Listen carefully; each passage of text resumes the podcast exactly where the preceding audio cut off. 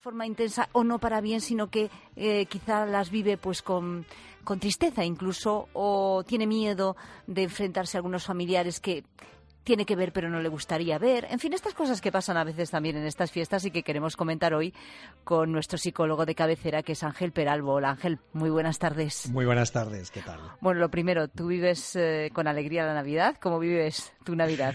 Sí, yo, yo, la, yo la vivo en modelo clásico. ¿eh? Eso está bien, ¿no? A, abuelos, hijos, nietos y bisnietos. Qué bien, qué bien. o sea, una gran familia, además. Un día con los padres, otro día con los suegros. Y, y, hay ciertas cosas que mejor no tocarlas. Y no digo yo que en algunas ocasiones no pienses en hacer otras cosas, son muchos años, ¿no? Pero realmente a la gente mayor lo que le gusta es mantener, ¿no? Y mientras la gente mayor está ahí, yo entiendo que hablamos de los niños, pero ¿y la gente mayor, que es la que tiene ahí esas emociones, eh, a veces del recuerdo, a veces enfrentadas, porque también han pasado mucho, ¿no? Uh -huh. Entonces yo entiendo que hay que dedicar un poco a eso, es decir, una familia muy amplia, no todo el mundo lo puede vivir de la misma manera, ¿no? No cabe duda, hay un poquito de aceptación, yo creo, ¿no? De, de humildad, ¿no? Me ha gustado mucho también eso que acabas de decir. Hablamos de Navidad y parece que solo pensamos en los niños, pero no, hay que pensar en todos y también en los mayores, como tú dices, en los más mayores de la casa, ¿no?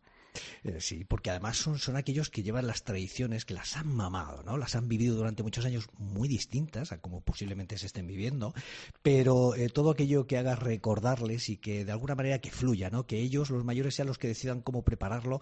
De hecho, eh, los mayores mayores se empeñan en hacerlo en su casa, ¿no? Cuando, cuando a veces verdad. ya no dices, es práctico. No, hombre, porque eh, aparte es. que no es solo que no es práctico, es que se empeñan en hacer las cosas. Exacto, ¿no? Entonces, bueno, hay que echarles una mano, pero efectivamente yo soy de la opinión de que sí hay que estar incómodos, porque somos 15 en una habitación, de no pasa absolutamente nada, ¿no? Yo creo que lo importante es eso, porque son los que, y ellos también son los que más disfrutan de los niños, ¿eh?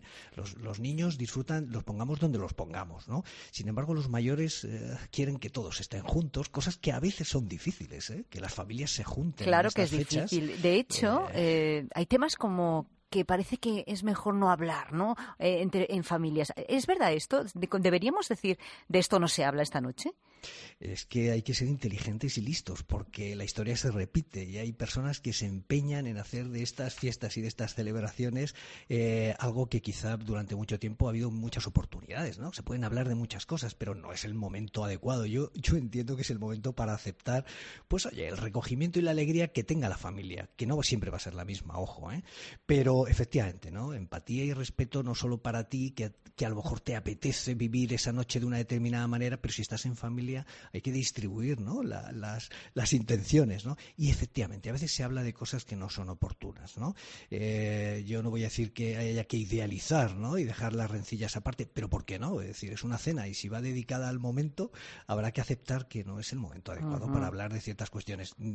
Todos sabemos a qué nos estamos refiriendo. Perfectamente. Veces, ¿no? ¿Eh? O sea, rencillas familiares, política, sí. determinadas cuestiones que sabemos que pueden acabar mal pues mejor evitarlas, ¿no? Como tú dices, aunque solo sea por respeto. Luego está el hecho, tú lo has dicho muy bien, lo normal es que uno se reparta. Ahora vamos a en Nochebuena aquí, en Navidad toca aquí, en Nochevieja aquí, ¿no? Y la familia se va repartiendo. Y hay, hay personas que llevan muy mal lo de ir a casa de su familia política, ¿no? Y es que eh, emocionalmente les supone un problema. ¿Esto cómo, cómo deben afrontarlo?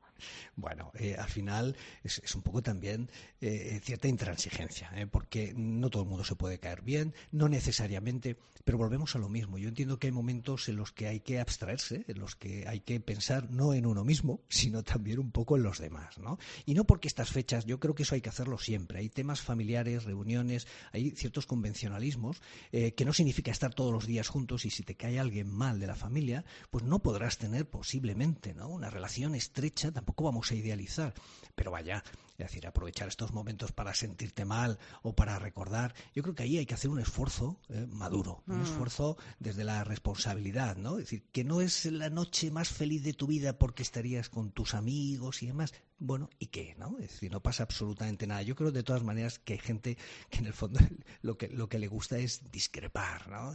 Y de alguna manera, y entonces aprovechan estos entornos yeah. para, para, hacerse notar, ¿no? En el yeah, momento yeah, que, no, que no lleves esas intenciones, se puede hasta llegar a disfrutar, ¿no? Porque además la gente también cambia, ¿no? A veces el que no cambia es uno, ¿no? Otra cosa, ¿cómo integramos a los adolescentes, ¿no? En las celebraciones navideñas, que parece que como están siempre de no, es la época del no, pues parece que tampoco quieren integrarse en esto de la Navidad. Sí, sí, sí. Yo, yo, entiendo que hay que dejarles participar también un poco desde su visión, ¿no?